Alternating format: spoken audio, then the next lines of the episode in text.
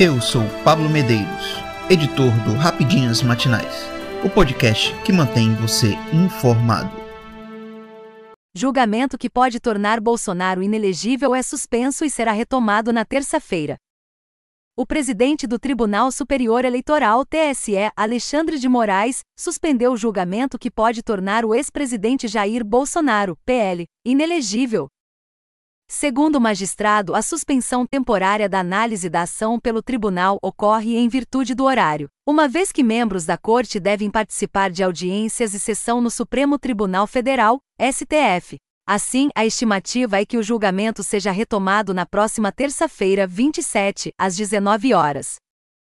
Como a Jovem Pan mostrou, a Corte Eleitoral iniciou nesta quinta-feira, 22, a análise de uma ação movida pelo Partido Democrático Trabalhista, PDT, por conta dos questionamentos feitos pelo ex-presidente referentes ao processo eleitoral sem apresentar provas, durante uma reunião com embaixadores em julho de 2022.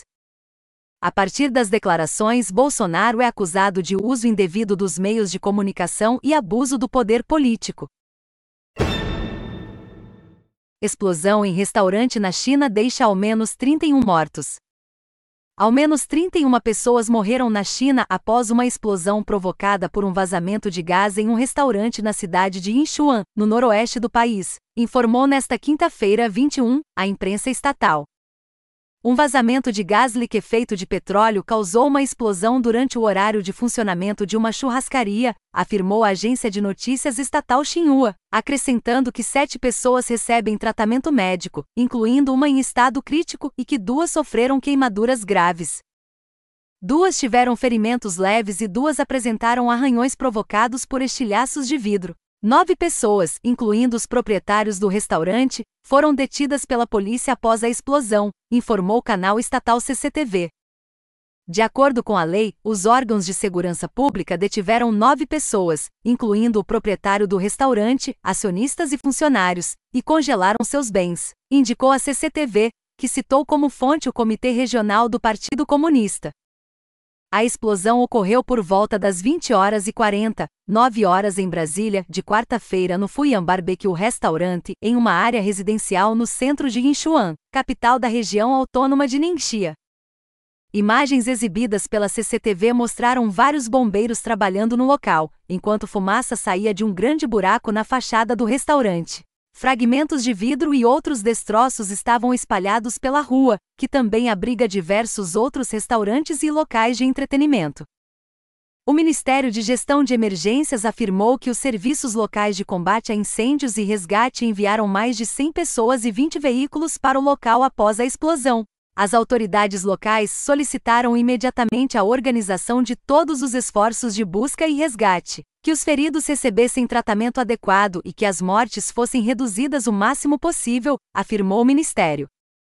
O presidente chinês, Xi Jinping, exigiu esforços totais no tratamento dos feridos e o fortalecimento da supervisão e gestão da segurança em setores e campos-chave para proteger efetivamente a vida e a propriedade das pessoas, informou a CCTV nesta quinta-feira. Explosões e outros incidentes fatais são relativamente frequentes na China, onde as regras de segurança no setor de construção são ignoradas algumas vezes, o que provoca condições que dificultam a saída em caso de incêndio. Três pessoas morreram este mês após explosões provocadas por fogos de artifício que atingiram prédios residenciais na cidade de Tinagem, norte do país. CEO da empresa do submersível desaparecido debochou da necessidade de segurança. Puro desperdício? O CEO da OceanGate, empresa responsável pela expedição que desapareceu rumo aos destroços do Titanic, debochou da segurança exigida para a viagem e disse que era um desperdício. Stockton Rush é um dos cinco ocupantes do submersível Titan, que sumiu no Oceano Atlântico no domingo 18. Você sabe, em algum momento a segurança é apenas puro desperdício.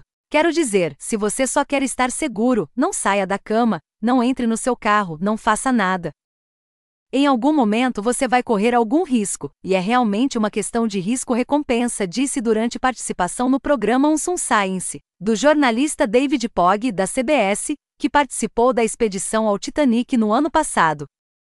Em 2019, Rush, também afirmou que a indústria de submersíveis seria obscenamente segura e reclamou que a regulamentação para esse tipo de embarcação de passageiros atrasa a inovação. É obscenamente seguro, porque eles têm todos esses regulamentos. Mas também não inovou ou cresceu porque eles têm todos esses regulamentos, afirmou o empresário à Smithsonian Magazine.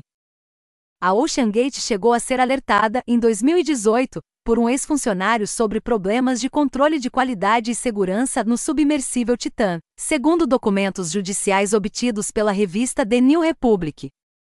Porém, a questão foi ignorada e David Lochid, então diretor de operações marítimas da empresa, foi demitido e processado por supostamente divulgar informações confidenciais.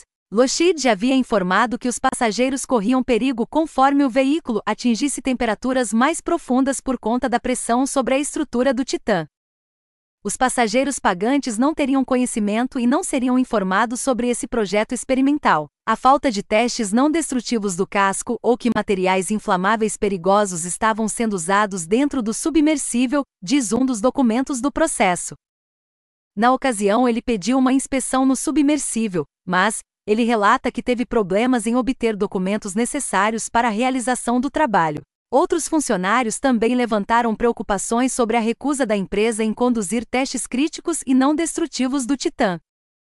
Nesta quinta-feira, 22, a operação de busca entrou em uma fase crítica, pois se estima que o oxigênio reserva que serve para abastecer os passageiros vivos por 96 horas tenha acabado pela manhã. Mas mesmo assim, as operações de buscas continuam, porém, até o momento, nada foi localizado, a não ser ruídos subaquáticos. Porém, sua origem ainda não foi identificada. Gonçalves Dias afirma em CPI do DF que não recebeu relatório da ABIN sobre riscos no 8 de janeiro.